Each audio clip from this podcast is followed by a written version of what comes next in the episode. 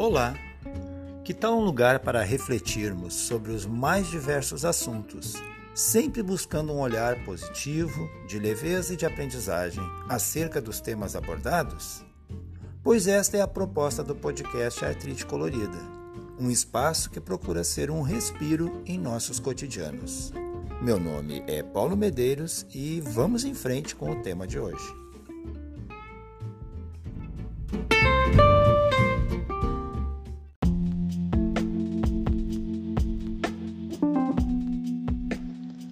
O importante de conversar com pessoas que têm pontos de vista diversos, e não apenas aquelas que pensam do modo como nossas expectativas alimentam, é justamente porque suas falas podem nos desacomodar e fazer com que reflitamos de forma diferente daquela que estamos habituados. Ter pontos de vistas diferentes nos permitem desenvolver novas possibilidades, novas reflexões e, portanto, conclusões distintas. E por que não, enriquecidas? Pontos de vista ampliados nos permitem desenvolver flexibilidade, tanto na forma de pensar quanto de tomar decisões, o que também nos torna menos rígidos que pode nos surpreender positivamente e a outras pessoas também.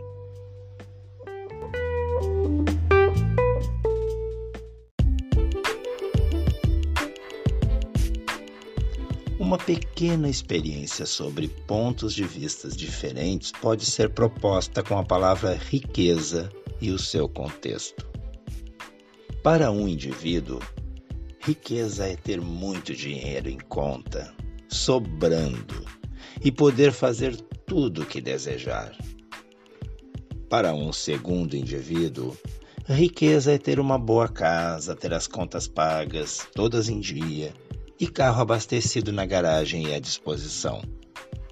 Porém, para um terceiro, riqueza é ter saúde, família, amigos e um lar feliz. São três maneiras diferentes de pensar sobre um mesmo tema.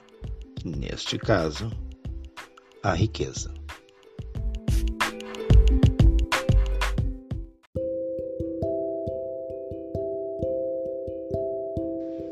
Nossos pontos de vista são formados ao longo da vida, através de nossas experiências, do contexto familiar da situação das finanças, de saúde e de afeto que permearam nossas vivências desde a infância.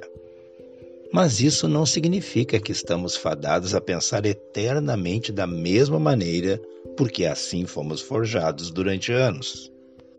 Na verdade, trata-se de uma escolha. Podemos escolher estar atento ao que outras pessoas pensam sobre o mesmo assunto, por exemplo, mesmo que cada um de nós tenha suas próprias crenças, inclinações políticas, preferências as mais diversas. Ou podemos optar por permanecer com nossa confortável maneira de pensar a respeito de tudo, com opinião formada e sem experimentar desconforto algum com os conceitos já adquiridos.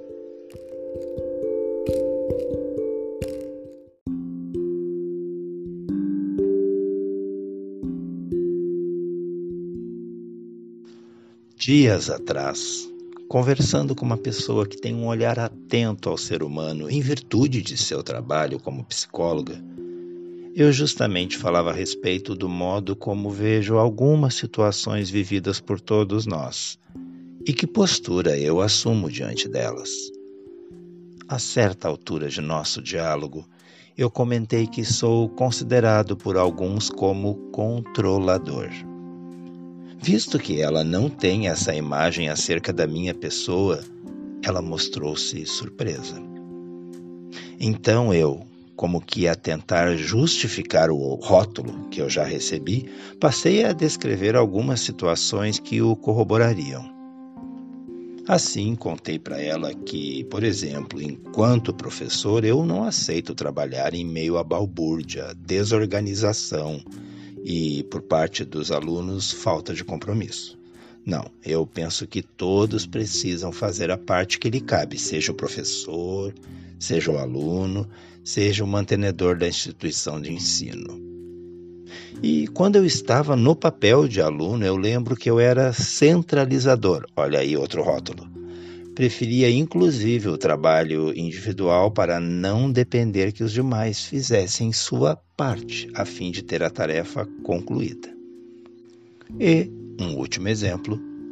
Em meio a uma situação difícil, eu percebo que eu costumo esgotar em silêncio todos os meios para só então pedir auxílio a alguém.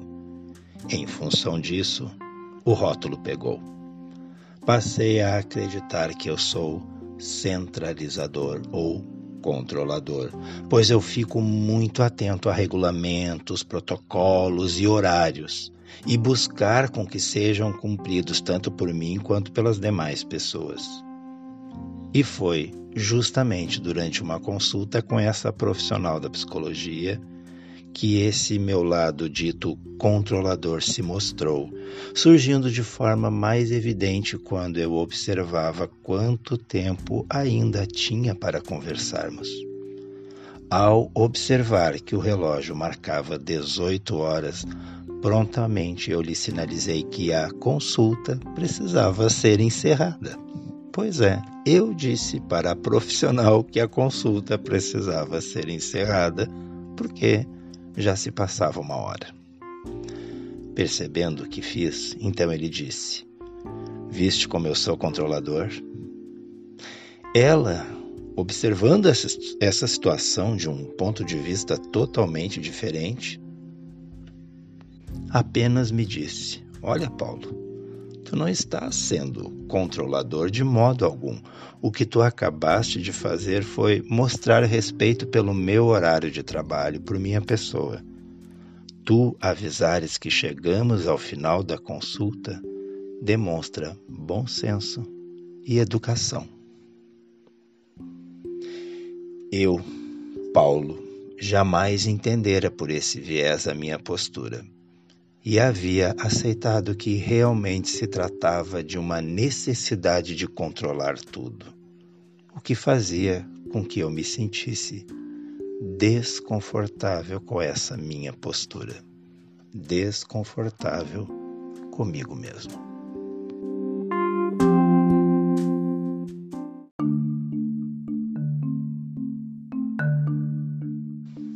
Rótulos deveriam ser exclusivos de produtos, jamais ser colados em pessoas. Rótulos são, em outras palavras, afirmações que são feitas em relação a um indivíduo, e estas afirmações podem ser tanto positivas, enaltecendo algum atributo, quanto negativas, destacando alguma dificuldade. Em nosso primeiro núcleo social, a família, nós já recebemos os primeiros rótulos, muitas vezes de forma completamente gratuita. Por exemplo, numa mesma família ouviremos que um filho é estudioso, enquanto o outro não, não gosta de estudar, só quer ficar jogando na internet. Mais adiante, no local de trabalho, a gente vai se deparar com o colega que é chamado de parceiro, o colega que é chamado de difícil, o outro que é dito ser calado, muito calado. E por aí vai, os rótulos são vastos.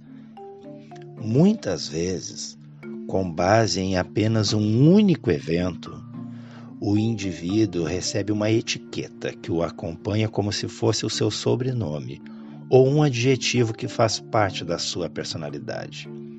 Acontece assim: num determinado dia você não acorda bem. Sai de casa atrasado, chega depois do horário em seu trabalho, tenta se acalmar e só então começa as suas atividades. Ainda durante esse seu processo individual de organizar a mente, desenvolver bem as tarefas que te competem, para bem alcançar algum equilíbrio emocional, chega um colega e te pede um favor. Para bem ajudar esse colega, você precisaria parar tudo o que está fazendo ignorar como está se sentindo, ou seja, esquecer que está com vários problemas e assumir para si uma tarefa que, a princípio, ele deveria saber executar sem o seu auxílio. Em qualquer outro dia, você não veria problema algum em atender seu colega. Mas hoje, nesse dia em que começou tudo atravessado, você só precisa de silêncio e atenção em suas próprias demandas. Resultado: o seu colega te ouve dizer que, olha, agora não será possível te ajudar. E talvez ele ouça isso de uma forma quase indiferente ou ríspida da sua parte, pois lembre-se, você está no meio de um turbilhão pessoal. E sem pensar no que te motivou a dizer que não podia ajudar, muito provavelmente o seu colega sairá dali frustrado com a sua negativa. E na primeira oportunidade vai dizer para o outro colega que você foi ríspido ou indiferente. E esse que está ouvindo, muito provavelmente vai dizer: ah, não dá importância, ele é assim mesmo. E não, você não é assim mesmo. Apenas estava em um momento péssimo do dia. Você sempre foi um colega solícito, parceiro, mas bastou um único evento em que você não demonstrou empatia pela necessidade do outro e você, pronto, não tem mais o apreço das pessoas. Perde o seu valor e ganha um rótulo depreciativo.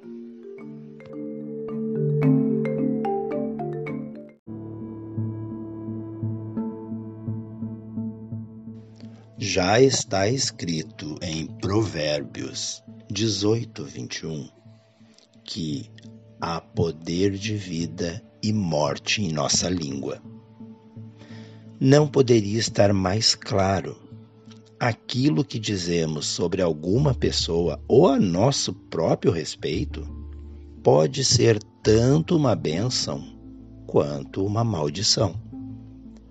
O que eu particularmente percebo é que, em geral, as pessoas não despendem o tempo necessário e justo para conhecer alguém, seja no ambiente profissional ou dos afetos, apressando-se em colocar nas diferentes pessoas os rótulos que facilitariam, a princípio, lidar com cada uma delas. Isso acontece porque somos parte de uma sociedade que acredita que não temos tempo a perder.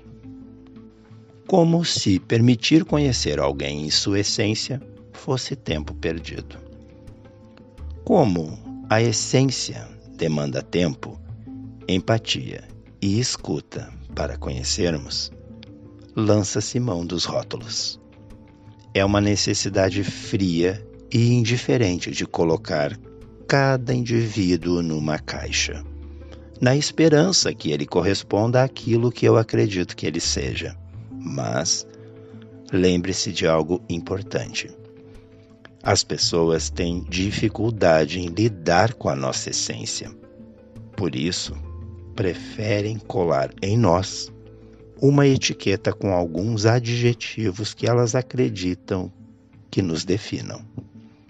O resultado disso em nós é que, se aceitarmos tais adjetivos passivamente, acabaremos nos tornando aquilo que os outros afirmam que somos, e nossa singularidade simplesmente se extingue.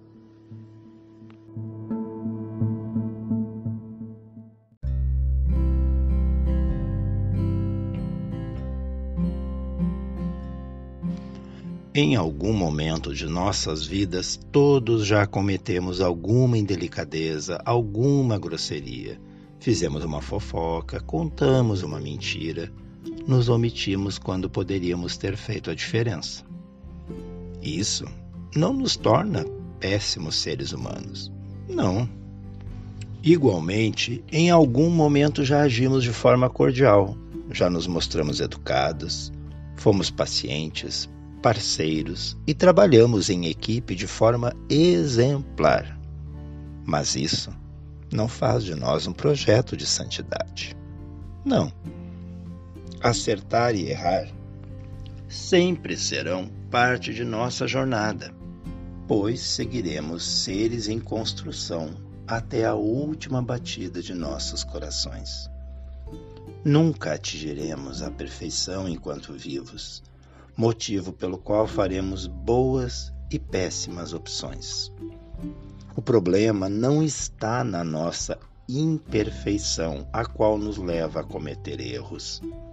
O erro não é o problema maior, mas sim a intenção de nossas ações. Se errarmos tentando acertar, isso falará muito positivamente de nós, para quem não nos enxergar exclusivamente através dos rótulos.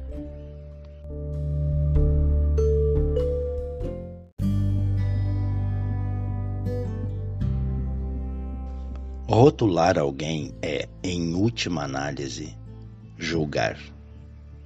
E se você está experimentando algum incômodo com um julgamento que fazem a seu respeito, não tenha a menor dúvida. Desconstrua tudo o que já foi dito e colado em você, caso te desagrade.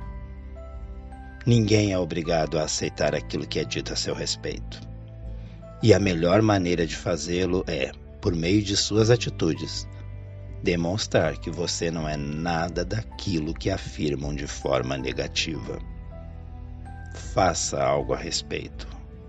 Demonstre com atitudes e arranque esse rótulo de sua pessoa.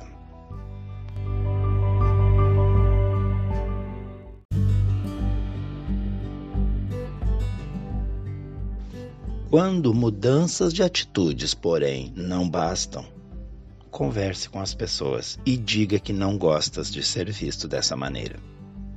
Isto só não funciona se as pessoas a seu redor forem muito imaturas ou realmente muito tóxicas. E só tente mudar algo em sua pessoa se todos à sua volta, ou a grande maioria, te apontar um problema mas te apontar um problema de forma educada e desejando o teu melhor. Por exemplo, se todos te disserem que você está chegando sempre atrasado, aí é o caso de você sair de casa mais cedo. Mas, se o comentário é a respeito de algo que não corresponde à verdade, então não é problema seu. Deste modo, procure estar próximo a pessoas com princípios semelhantes aos seus. Em um ambiente de trabalho, local no qual não podemos escolher com quem vamos compartilhar espaços físicos, seja apenas educado e não se deixe absorver pela energia ruim e sombria de pessoas com pouca ou nenhuma noção de civilidade e de educação. Encontre seus pares, Encontre seus pares e tenha com esses a melhor relação profissional possível. No mundo das relações de amizade é bem mais simples. Apenas retire de sua órbita pessoas que contaminam os ambientes, as conversas, as relações. Nas relações afetivas, aquelas no qual não existe um chefe delegando quem interage com quem, você tem todo o direito de selecionar quem entrará e permanecerá a seu lado.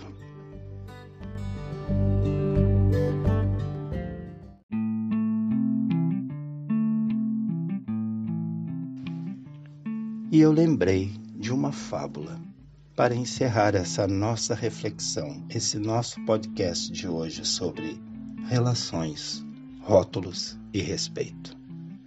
E essa fábula diz o seguinte: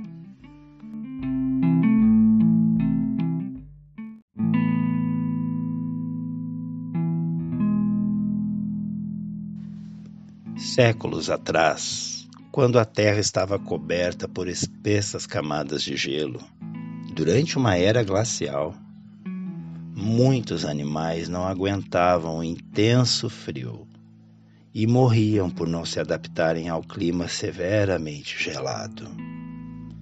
Foi então que, numa tentativa de sobrevivência e proteção, vários porcos espinhos começaram a se juntar, unindo-se um bem pertinho do outro.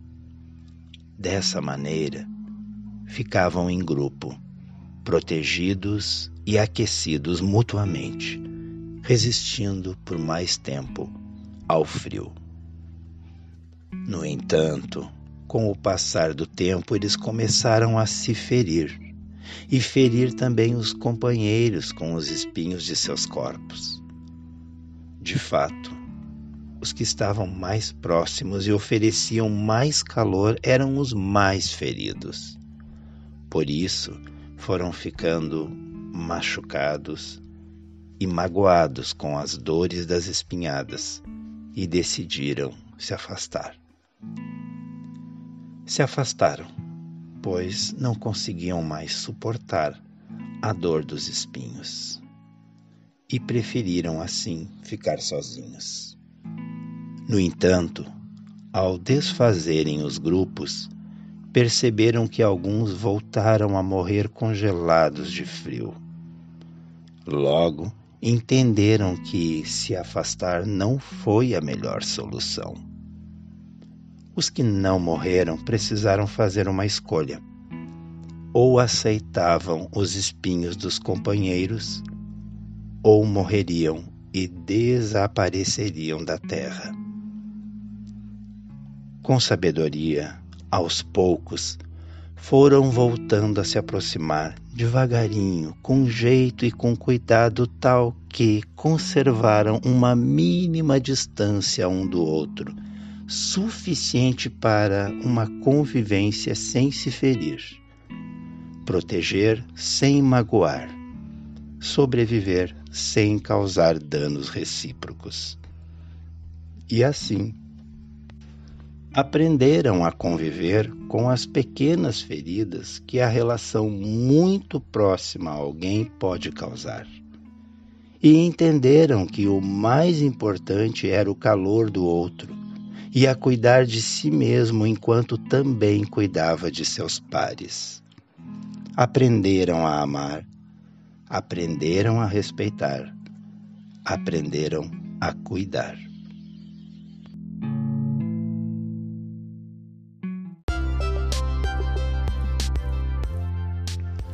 E este foi o episódio de hoje do podcast Artrite Colorida.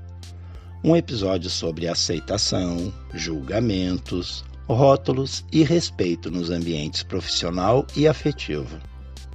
Se algo pode ficar dessa nossa reflexão de hoje é o seguinte: respeitar aquele que pensa diferente de nós é sinal de amadurecimento. Querer bem só quem pensa igual é sinal de presunção, pois o presunçoso acredita que o diferente fez as escolhas erradas. Pense a respeito. E muito obrigado por vir comigo até aqui. Te espero no próximo domingo, sempre com reflexões que te convidam a desconstruir o que te impeça de fazer a felicidade ser possível para você e para os outros a seu redor. Uma excelente e abençoada semana para todos nós. Tchau, tchau.